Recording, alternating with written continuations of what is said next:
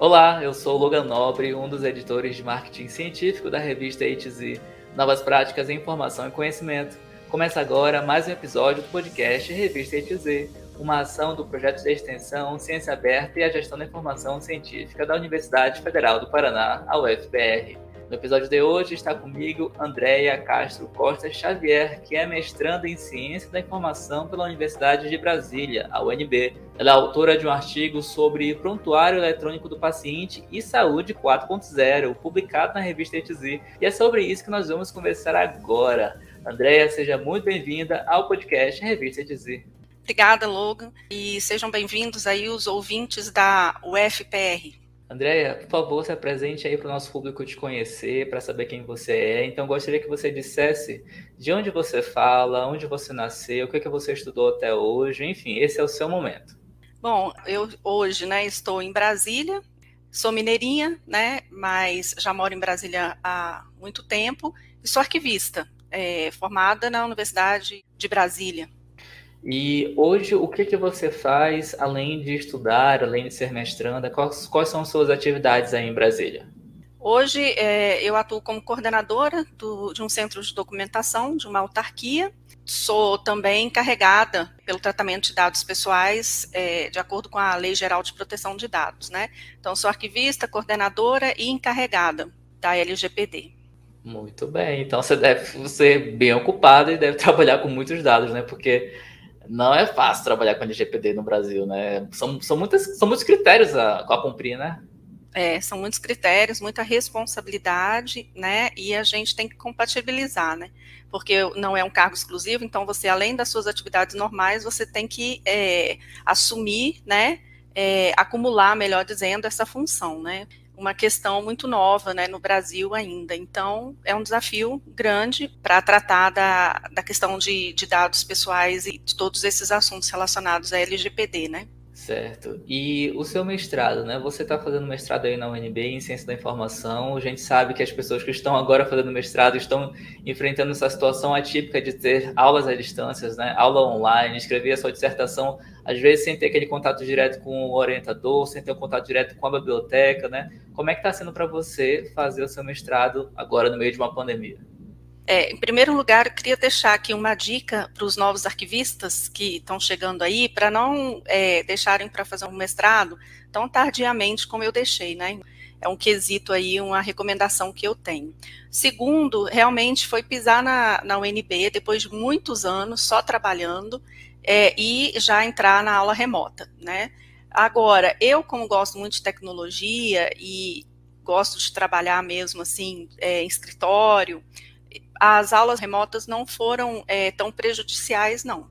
Eu tive uma condição de estar tá estudando e estar tá, né, me aprofundando no tema, etc. Mas realmente ficou né, aquele gostinho de que já entrei, estou de saída e realmente não é, usufruí né, daquele convívio social, acadêmico, né, é, que a universidade nos proporciona. Mas uhum é, já fica aí o desejo de voltar para um doutorado, e aí sim, quem sabe, nesse momento, a gente conseguir estar numa situação quase normal. Muito bem. E quais dicas você daria para as pessoas que estão fazendo hoje mestrado ou doutorado à distância, ou para as que querem fazer, mas estão meio com, com receio, estão com medo de passar no processo seletivo e talvez ainda estar nesse período de pandemia? Que dicas você daria? Eu acho assim que é, a pessoa quando quer estudar e acha que está no momento, eu acho que ela não pode perder mais é, o tempo e a oportunidade. Eu acho que a pandemia ela trouxe uma série de desafios, mas ela trouxe muitas oportunidades. Por exemplo, a questão do deslocamento. Então, é muito mais fácil hoje você entrar numa reunião, sair da reunião, entrar numa aula fazer uma apresentação, voltar para o seu ambiente de trabalho, fazer seu curso de idiomas. Então, eu vivi tudo isso minha, nesses dois anos e meio aí de pandemia.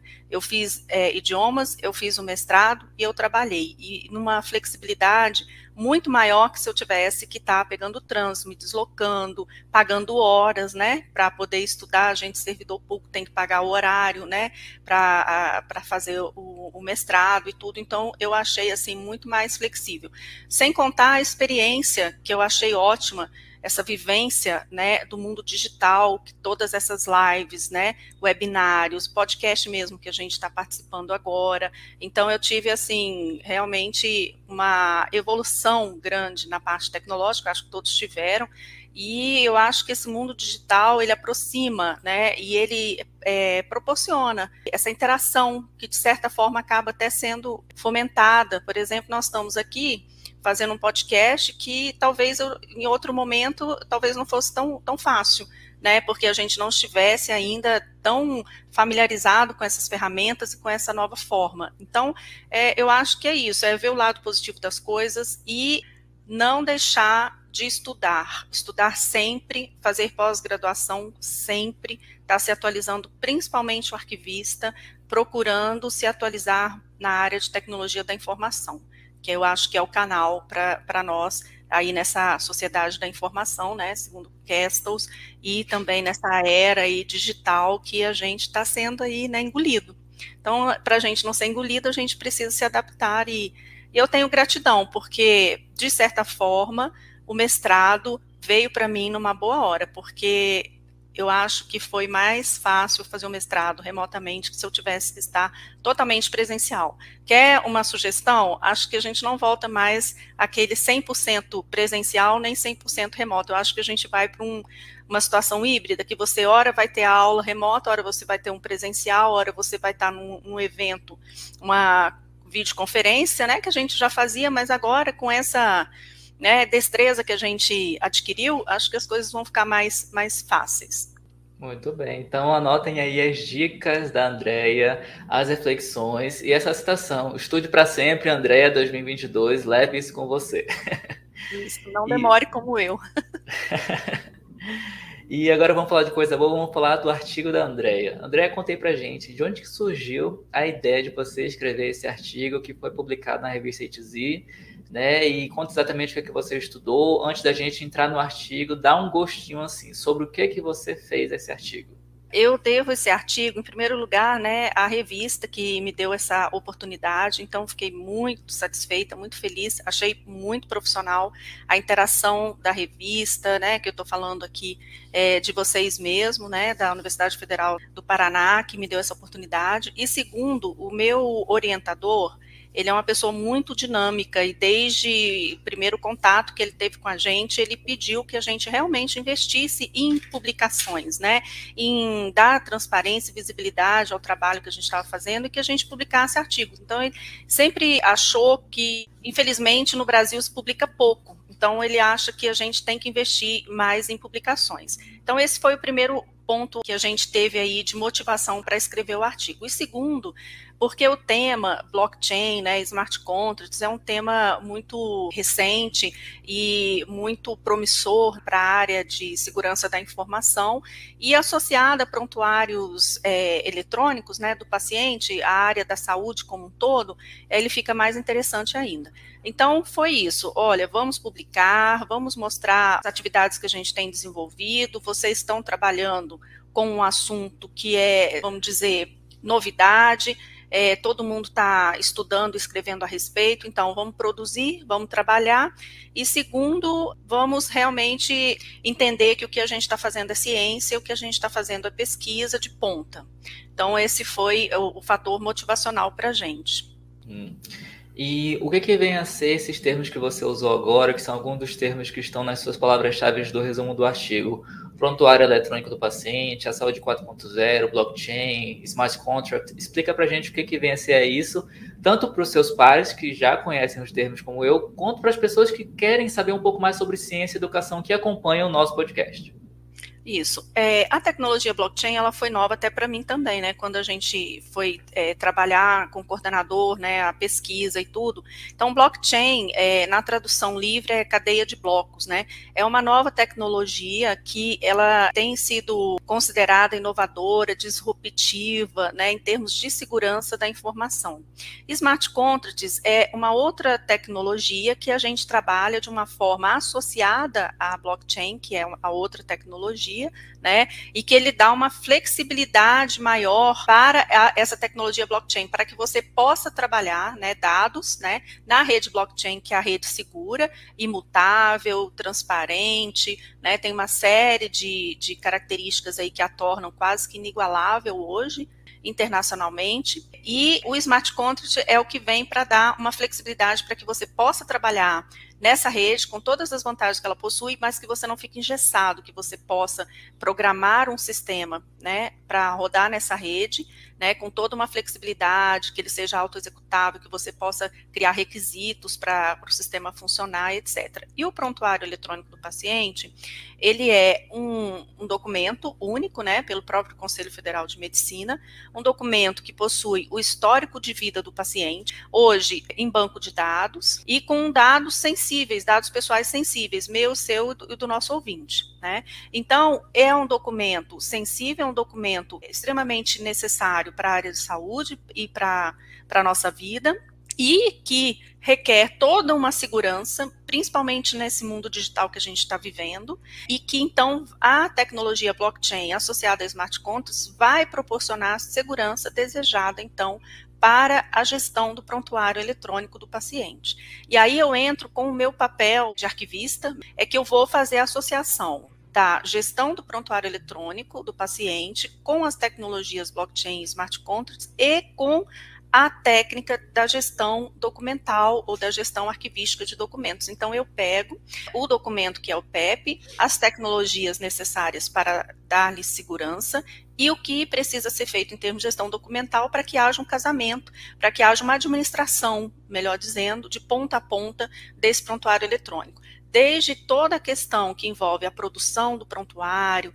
as permissões de acesso, o tratamento do dado, né, o arquivo digital, o formato, tudo, a segurança, né, para que o PEP seja trafegado via internet com segurança, porque isso é uma coisa que gostaria de chamar a atenção. A tecnologia blockchain, ela não é para ser utilizada em todo e qualquer serviço, ela é para ser utilizada quando você está trabalhando com utilização de dados via internet, né, compartilhamento, interoperabilidade de dados pela internet. Então, a tecnologia blockchain, ela vem trazer uma série de seguranças. Por quê? Você tem vários computadores que trabalham esse dado, tem mineradores que vão validar né, todo o dado que é inserido na rede blockchain. Você tem um conjunto de computadores, são chamados mineradores, que fazem, vamos dizer, a validação de todo e qualquer dado inserido na rede para ver se ele realmente é um dado íntegro, você tem o Smart Contracts também, que vai fazer todo o controle de acesso, quem que está acessando, quem pode acessar, quem pode ver o documento, quem pode alterar, etc.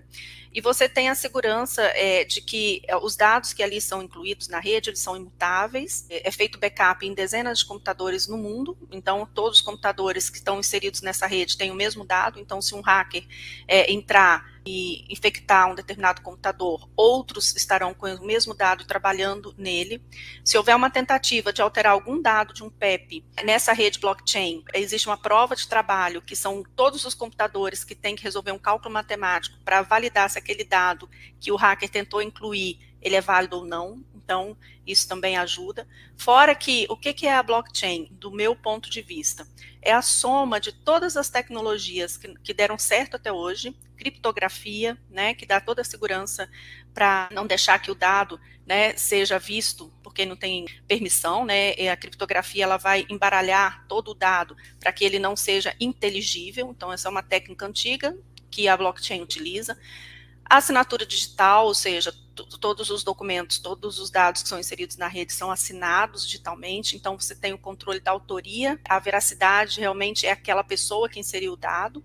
Você tem então esse trabalho dos mineradores, que são dezenas de computadores trabalhando, validando cada dado que é colocado na rede, então 24 horas por dia, sete dias por semana, o seu dado está sendo ali minerado. É tudo isso que a gente entende que, que faz essa diferença nessa pesquisa. Nós estamos falando de uma tecnologia robusta, mas que também ainda precisa ser estudada, mais estudada, tanto na nossa área como em todas as outras áreas, é uma, uma tecnologia é, recente, mas que é, nós, principalmente os arquivistas, precisamos envolver nas pesquisas, colocar a nossa contribuição nessas pesquisas, porque eu estou falando, que é o que eu falei anteriormente, a, o arquivista ele tem um olhar, né, com relação à gestão arquivística do PEP, com relação à gestão tecnológica do PEP, e ele entra com a sua contribuição para a administração, né?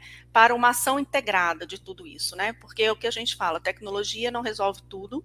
Você pode criar uma massa documental acumulada dentro de um computador, de um servidor, de um banco de dados, gastar milhões guardando lixo, porque não existe uma gestão arquivística ali para dizer, olha, esse documento é importante, vai ser guardado o resto da vida, olha, esse documento, prazo de validade dele é de seis meses, 30 dias, um ano, e ele tem que ser eliminado, e às vezes a maioria das, das organizações, de saúde, nunca eliminaram um PEP, um documento, a arquivística ela vem para trazer administração intelectual do PEP, do documento, acompanhando todo o seu ciclo de vida, desde a produção até a destinação final. Vai produzir um PEP, tem um modelo padrão, tem os metadados adequados, tem uma classificação arquivística para você recuperar depois. Você tem que ter o controle de acesso, quem pode acessar, quem pode, quem não pode acessar. Tudo isso independe da tecnologia. Isso, isso é um mapeamento, isso é uma representação de como tem que funcionar. E aí a tecnologia ela vem né, a partir desse mapeamento que foi feito, né, a, a, partir desse desenho, dessa representação visual, ela vem então para agregar, né, e contribuir com o papel dela, que é segurança, né, da informação. Eu queria chamar a atenção, né, que pelas pesquisas, o dado de saúde, ele é o que dá mais prejuízo financeiro em termos de vazamento. E agora, com a pandemia, esse prejuízo financeiro de 2019 para 2020, ele aumentou e muito. Além do prejuízo financeiro, você tem o prejuízo moral, né? O vazamento do dado sensível que é do paciente, você pode expor a vida dele, em caso de internet, para o mundo. Então, é um dado que realmente precisa, requer mesmo um tratamento técnico, tecnológico, arquivístico, para que o paciente ele seja beneficiário dessa tecnologia hoje, né? E aí a, a pesquisa no artigo ela vai trazer uma série de, de, novidades que a blockchain permite para o prontuário, né?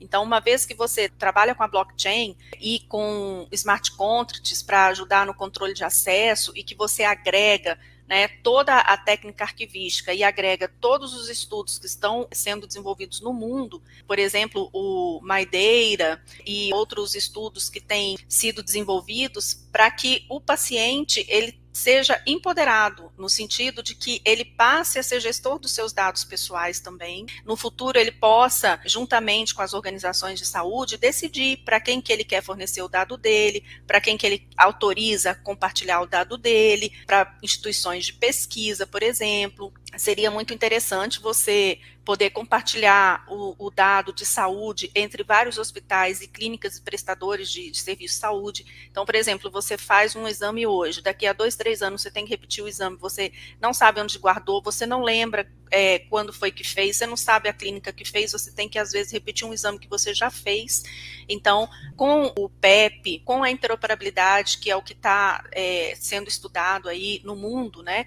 Com toda a questão de segurança, a gente tem a visão de que essa realidade do, do prontuário eletrônico vai mudar muito no futuro e principalmente para benefício do paciente. Já pensou você poder acessar um provedor de saúde e ter lá, a exemplo como os artigos vêm trazendo, e a gente vai trazer agora no, na dissertação que a gente já está terminando, um paciente ele vai acessar um provedor como se fosse telefonia e vai ter lá os seus dados, né, seus dados pessoais, vai poder ali fazer atualização de algum telefone, algum contato, vai poder ver todo o seu histórico de exames, vai concordar com as políticas ali de uso dos seus dados, vai concordar se ele concorda no compartilhamento e na interoperabilidade dos seus dados, se ele concorda ser uma pessoa é, que vai fornecer os seus dados para pesquisa, e é, ele vai poder acessar seu prontuário do celular e com a tecnologia blockchain por trás, com toda a segurança contra hacker, contra furtos de dados, né, e tudo, e, e também com smart contracts ajudando ele ali a ter controle de quem acessa,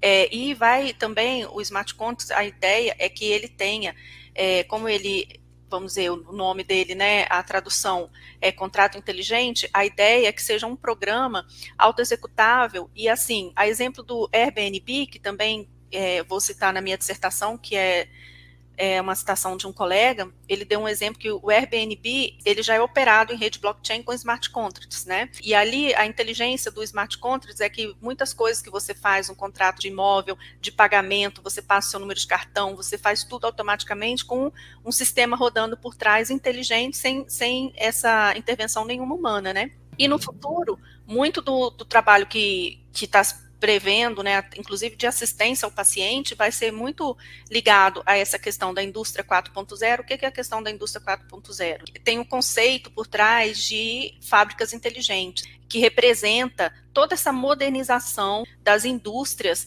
principalmente na parte de automação você vai ter muitos serviços inteligentes, você vai trabalhar com robótica, você vai trabalhar com inteligência artificial, você vai trabalhar com internet das coisas, você vai ter o seu computador como já, já tem sido hoje, né? O seu computador interligado com o celular e vários outros dispositivos que você utiliza, e a ideia é que isso seja levado para a saúde também. Por isso, esse nome Saúde 4.0. Antes da gente falar em toda essa modernização tecnológica, etc., eu preciso ter o PEP organizado. Eu não posso ter um PEP em duplicidade, eu não posso ter um PEP incompleto, exames médicos com prazo de validade vencido, se eu tenho um mais recente. Então, o, o arquivista ele vai entrar para ajudar a organizar esse PEP, né? Ele vai entrar para ajudar toda a parte de preservação digital desse PEP pelo tempo que for necessário, quais são as técnicas de segurança para um documento arquivístico que é específico, né? Ele tem que ser íntegro, ele tem que ser confiável, tem que ter uma acumulação orgânica, natural, não pode ser montado, né? Então, ele tem uma série de exigências para que ele seja realmente considerado um documento legal, né? Porque a gente na área arquivística trata muito com documento no sentido de evidência. A gente precisa dar segurança a esse PEP para que ele seja realmente um, um documento confiável e que sirva de evidência, de prova, né, para determinada tomada de, de decisão. Muito bem. Então vocês acabaram de ouvir aí o TED Talks da Andrea sobre gestão de documentos, saúde 4.0, o PEP, que ela tanto está falando aí, é o prontuário eletrônico do paciente, tá? Ela está usando uma abreviação para ficar mais fácil de falar.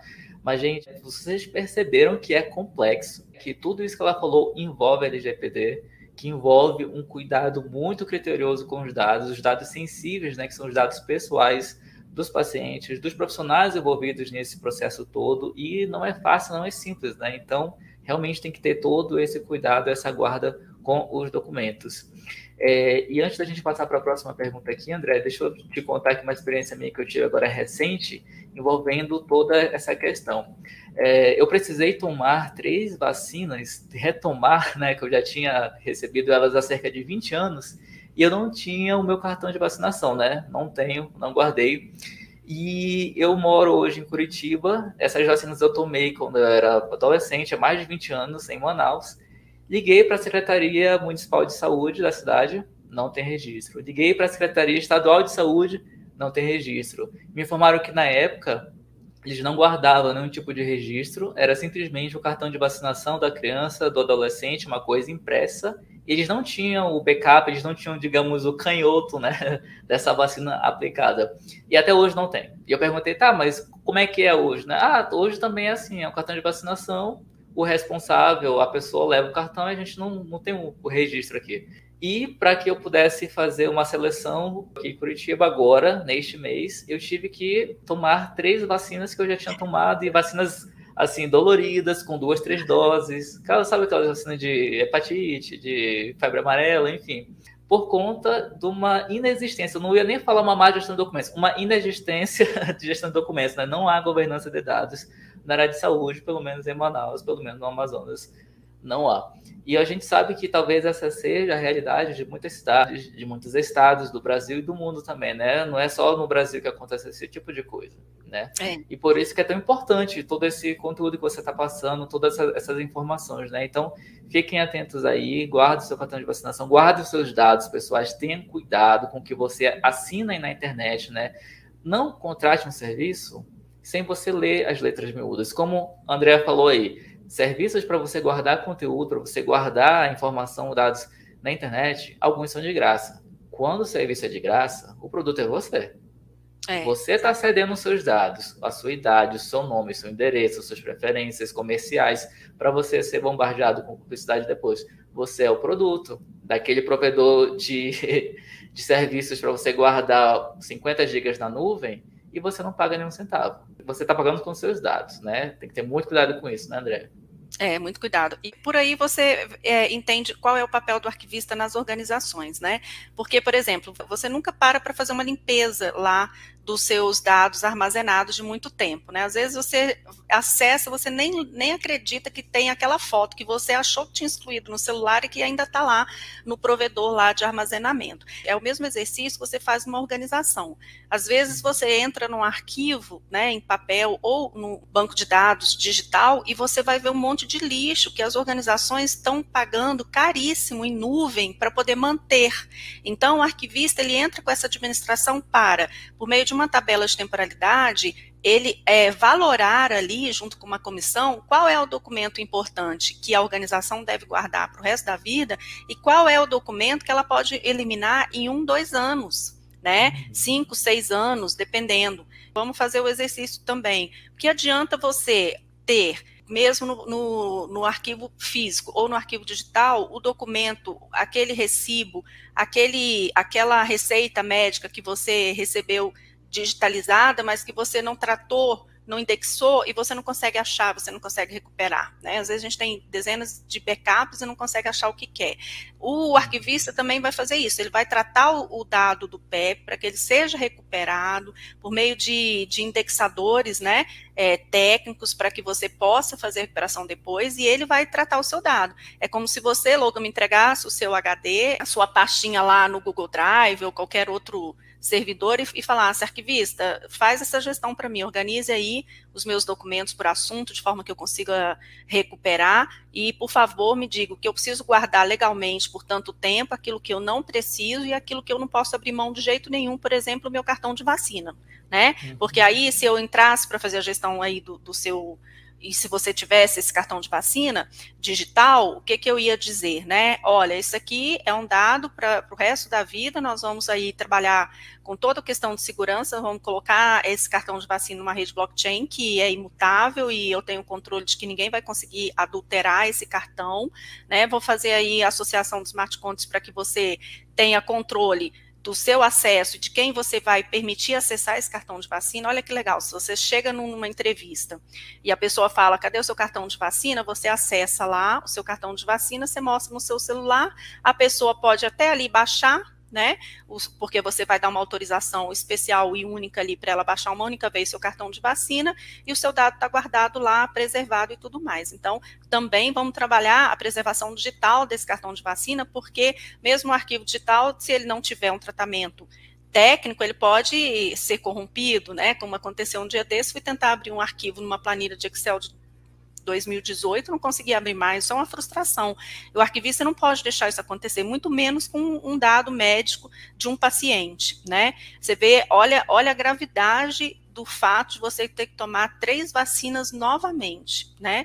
Então, isso é uma coisa muito séria. Embora hoje a gente tenha aí, né, o, o Connect SUS, a, é o nosso calendário lá de vacinação, né, o nosso cartão de vacina digital, já temos movimentos para isso, mas o passivo, né, a gente teria condições de chegar num local né, de vacinação, pegar ali todos os dados e, e, ajudar numa indexação, numa digitalização, colocar isso num sistema com todo um grau de segurança e conseguir é, resgatar esse passivo. Então, uhum. o que eu queria chamar a atenção é que o arquivista, ele não é para mexer com papel velho.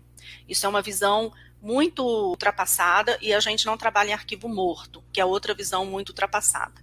Né? Nós somos é, profissionais que trabalham com gestão de documentos, né, que a gente chama de record management, né, é, e muito voltado para a área digital. Só que a gente precisa de mais visibilidade, e aí eu queria deixar uma dica né, para os profissionais que estão chegando agora, que já vem com a veia digital bem mais tratada que a nossa, né, que passou, que viu aí a história, né, é, é, a passagem da história e do documento em papel para o meio digital, mas a gente está aqui segurando e batendo firme que nós somos a, a pessoa ideal para ser encarregada em LGPD, nós somos a pessoa ideal para tratar a gestão arquivística do PEP, junto com toda a tecnologia é, de blockchain smart contract, junto com toda a equipe médica, porque a gente não está entrando no mérito do, e na parte de tratamento médico com relação ao PEP. A gente está entrando na parte de gestão arquivística, lógico que tem todo um trabalho multidisciplinar é, que precisa ser feito em parceria, mas a gente está aqui para dizer o seguinte: nossa profissão, embora o nome não ajude, né, arquivista, eu, eu preferiria um, uma, um nome assim, gestora da informação, né, mas é, a gente está aqui para ajudar essa era aí da sociedade em rede ou da sociedade da informação, como todos já ouviram falar, né?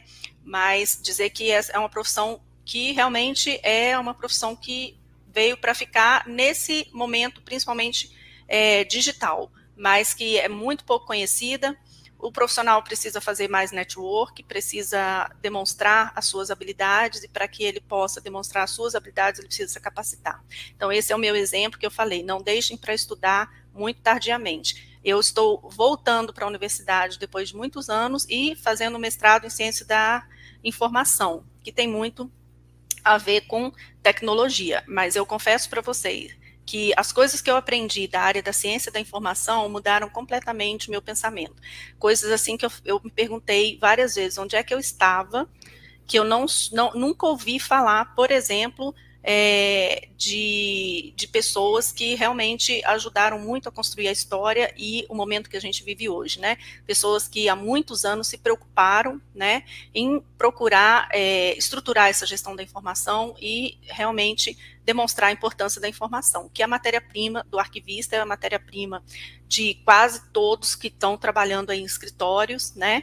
É, seja na área pública, na área privada, a matéria-prima que nós trabalhamos hoje é a informação cada um no seu computador, né, e, e, com seus acessos remotos, etc. Mas por trás o que nós temos, estamos falando é sempre da informação.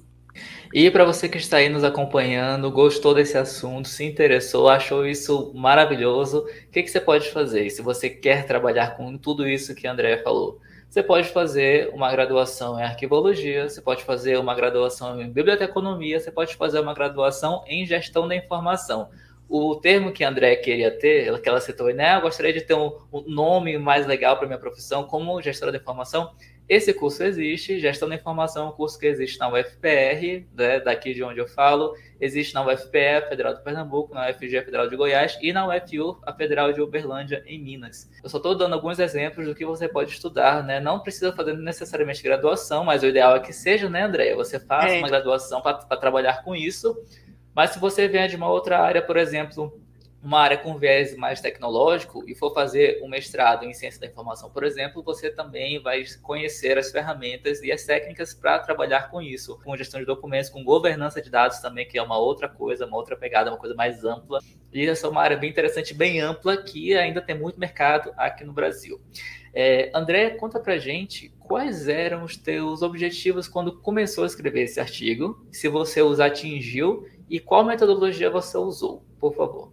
Os meus objetivos, antes de falar do artigo, né, os meus objetivos para o tema da pesquisa era principalmente descobrir como que eu conseguiria trabalhar com a tecnologia blockchain, com os princípios arquivísticos que eu não poderia abrir mão, né? Por exemplo, a eliminação de documentos quando passíveis de eliminação, né, pela tabela de temporalidade, aprovados por uma comissão, quando o protocolo dissesse que determinado documento extinguiu o seu prazo de vida, ele teria que ser eliminado.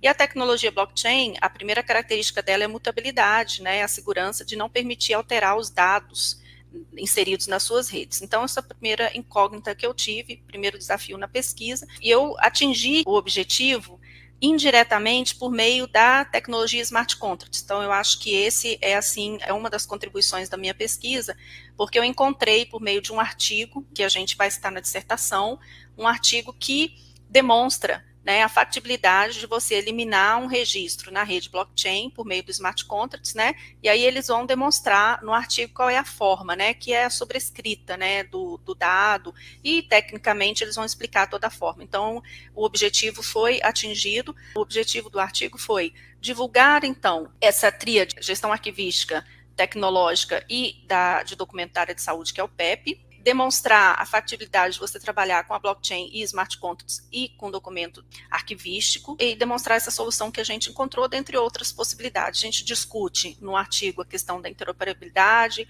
a questão do empoderamento do paciente, inclusive com a chegada da LGPD, que o paciente ele vai, né, no futuro já está caminhando para isso. Ele vai realmente ser um co-gestor dos seus dados pessoais, né? Então, já estou trazendo na dissertação várias contribuições de vários autores com relação a esse caminho que está seguindo e que a gente está aqui para fazer junto, né? Está aqui para desbravar, conquistar, realizar e tornar aí o paciente realmente o beneficiário de toda essa gestão aí tecnológica e arquivística que se propõe.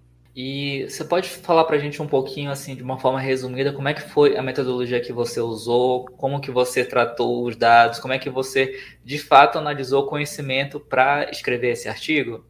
Sim, é, a pesquisa foi bibliográfica, né? A gente pesquisou sete bases de dados no portal de periódicos da CAPES, por meio de palavras-chave da área arquivística associada a blockchain e smart contracts. Isso também foi uma coisa que eu quis chamar a atenção no meu artigo, estou chamando também na dissertação, é que a conclusão foi que a contribuição arquivística na área de pesquisa de blockchain é muito pequena no Brasil artigos no idioma português localizados de um total de artigos em vários idiomas foi de 4%, de artigos discutindo a tecnologia blockchain associada a smart contracts, associada a PEP e associada à gestão arquivística. Então, por aí você vê o, o, mercado que você tem, inclusive as possibilidades de pesquisa que você tem nessa área, sem contar que é uma tecnologia de ponta que está todo mundo querendo descobrir possibilidades de utilização cada vez maior dela. E se você pudesse indicar um novo rumo para sua pesquisa continuar, seja com você ou com outro pesquisador ou pesquisadora, que rumo interessante seria esse? eu percebi algumas arestas na área arquivística, né? Eu estou questionando algumas questões com relação a prazos de PEP, com prazos de validade de exames médicos. Então, por exemplo, o PEP, pela legislação, você guarda por 20 anos, depois elimina. Dentro desse PEP, você tem vários, você vai guardar, né? Vários resultados de exames médicos, de imagens, né? Tamanho enorme é, digitalmente, né? Cujo prazo de validade, às vezes, é de 30, a 6, 30 dias a 6 meses, e você, pela legislação, vai guardar tudo por 20 anos. Então, é uma questão que eu estou discutindo para que se pense numa forma de classificação dos documentos do PEP, de temporalidade para esses documentos diferenciadas, não num, num pacote né, como eles chamam de um documento único, mas que a gente evolua aí para pensar numa classificação do PEP dividida em grupos e subgrupos, etc. Então, essa é uma questão que eu coloco na pesquisa e, e eu acho que é isso. Muito bem, então estão aí várias possibilidades, várias ideias que André acabou de trazer aqui para a gente. Caso você queira ir também fazer um artigo, pesquisar sobre este assunto e quem sabe submeter aí à revista ETZ. E Andréia, além da sua vida de pesquisadora, de profissional, conta aí quem é a Andréia, o que você gosta de fazer no seu tempo livre, quais são os seus hobbies, o que, que o Lattes não conta sobre você. É muito difícil, porque eu sou uma pessoa que amo trabalhar e estudar, então o meu hobby é estudar, né? E trabalhar desde sempre.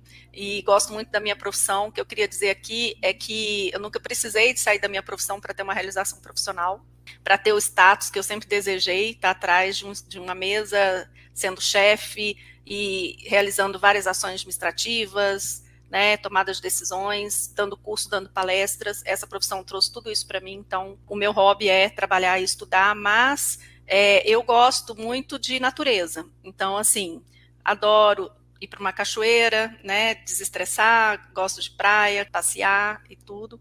E dançar também, é, eu acho que também pode ser incluído aí como hobby. E você gostaria de indicar algum livro, um filme, um curso, um podcast, alguma indicação cultural aqui para o fim de semana, já que o episódio sai sempre às sextas-feiras? Olha, é, eu gostaria de indicar um documentário de Paul Otlet, que ele é considerado aí o pai da ciência da informação eu fiquei impressionada, achei, né, na, por indicação da nossa professora Lilian, de Fundamentos lá de Metodologia da Informação, que foi o que eu disse, onde é que eu estava aqui, é, embora ser da área de Ciência da Informação, nunca tinha ouvido falar, para você ter uma ideia, e eu fiquei impressionada com um ser humano como ele, Potle, que há décadas atrás, né, é, décadas não, há, há 100 anos atrás no mínimo, ele sonhava com uma cidade do conhecimento, ele sonhava com um computador, ele sonhava com o hiperlink e ele projetava todas essas coisas que a gente vive hoje há centenas, né, vamos dizer, de anos atrás. E essa pessoa, assim, realmente foi extraordinária. Eu conhecê-la e ver a, preciosidade em tentar organizar e sistematizar a informação de todo mundo, criar uma cidade da paz que ele queria criar, né, uma cidade da paz, uma cidade do conhecimento, onde as pessoas iriam é, é, se educar, né, remotamente. Imagina naquela época ele já imaginava, né, as pessoas querendo ler um livro, encontrar uma informação, ela acessar que na época, né, era ele não conseguia imaginar o computador, mas acessar ali uma parafernália ali que ele criou, né, e ter o acesso à informação. Então, essa figura para mim foi muito emblemática na minha pós-graduação. Eu tenho muita gratidão de ter conhecido os pioneiros da ciência da informação. Faltava isso no meu currículo, né, na minha grade é, escolar aí, vamos dizer, na minha, no meu currículo de ciência da informação, conhecer a história dos pioneiros da ciência da informação. E eu acho que é um documentário rápido, é, tem vários, né? Mas esse que eu assisti, eu fiquei realmente impressionado. Então, eu convido a todos aí que assistam documentários Potley. E esse documentário ele está disponível em algum serviço de streaming? Está no YouTube? Sim. Onde a gente Sim. pode encontrar?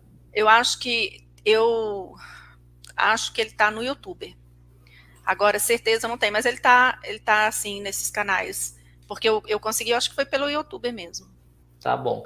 Então depois a André vai me passar o link e ele estará aí na descrição do episódio para você também assistir. É, na minha dissertação eu estou chamando um pouquinho né, atenção, trazendo aí algumas fotos antigas dos documentos, né, dos desenhos que ele fez, da representação que ele fez, né, do que seria esse mundo que a gente está vivendo hoje. Então, uma pessoa que eu acho assim que foi dedicada, né, é, a essa essa área, né? E é isso que eu tenho, muito amor pela área e, e defendo mesmo. E eu acho que tem tudo, né, para contribuir ainda no nosso país, né? Então fica aí a recomendação da Andrea de um documentário para você assistir neste fim de semana. Andrea, muito obrigado por aceitar o convite e vir aqui conversar conosco. Eu é que agradeço. Eu queria agradecer né, a, a, revista que aceitou meu artigo, foi meu primeiro artigo né, que eu submeti e que foi aceita. Então, é, agradecer o projeto de extensão, né, Ciência Aberta, Gestão da Informação Científica na Universidade Federal do Paraná, é, e também gostaria de agradecer a professora Paula Carina de Araújo, que está à frente desse projeto. Eu queria chamar a atenção que uma das coisas que me fez é, querer é, submeter o meu artigo, é, que tinha lá, uma das, dos requisitos é que fosse uma pessoa que estivesse fazendo mestrado. Então, essa oportunidade é muito, muito importante para nós, que chegamos na, na pós-graduação, além do professor orientador ser uma pessoa que é muito dinâmica e querer que realmente a gente faça a nossa produção científica, dê a nossa contribuição para o nosso país, não deixa de ser uma exigência, né, da Faculdade de Ciência da Formação, do curso de mestrado, que você pelo menos submeta um artigo, né? Então, nas pesquisas que eu fiz, é, essa revista me chamou muita atenção por essa oportunidade, e aí eu gostaria de, de agradecer e divulgar para os demais, né, que estão também com essa incumbência de fazer dei sorte de que o meu artigo tinha a ver com o tema né, da, da próxima revista, mas eu achei muito profissional o retorno. Houve aí sim uma revisão do artigo, tive retorno em vários aspectos, contribuíram para o meu aprimoramento, então só tenho que agradecer. Então fica aí o merchan gratuito da Andrea sobre a revista A2Z. Se você quer também publicar o seu artigo, é só clicar aí no link da descrição, nos contatos da revista, você vai ver lá o passo a passo para submeter o seu artigo e quem sabe futuramente eu vou estar aqui te entrevistando, hein, para falar do seu artigo. Fica aí é. a dica e a oportunidade. É, e aí, eu, de novo, eu vou falar que não é impossível fazer mestrado, não é impossível publicar o seu artigo, tá? Todos nós temos aí é, a oportunidade, basta querer e arregaçar as mangas. Chegamos ao fim de mais um podcast Revista ETZ, uma ação do projeto de extensão Ciência Aberta e a Gestão da Informação Científica da UFPR. Na descrição estão os contatos da entrevistada e o link para você conhecer mais sobre o artigo Prontuário Eletrônico do Paciente, qual a contribuição da arquivística e da smart contracts para a gestão na era da saúde 4.0, escrito pela André, que conversou agora aqui conosco, e pelo Cláudio Duque, e que foi publicado na revista ETZ. Na descrição do episódio também estão os links para você encontrar a revista ETZ, um periódico científico interdisciplinar de acesso aberto do programa de pós-graduação em gestão da informação da UFPR. A revista ETZ tem um site, está no YouTube, Twitter, Instagram, Facebook e nos 13 maiores agregadores de podcast do planeta. Basta procurar por Revista ETZ. Eu sou o Logan Nobre e a gente se vê no próximo episódio. Até mais. Até mais, queridos ouvintes.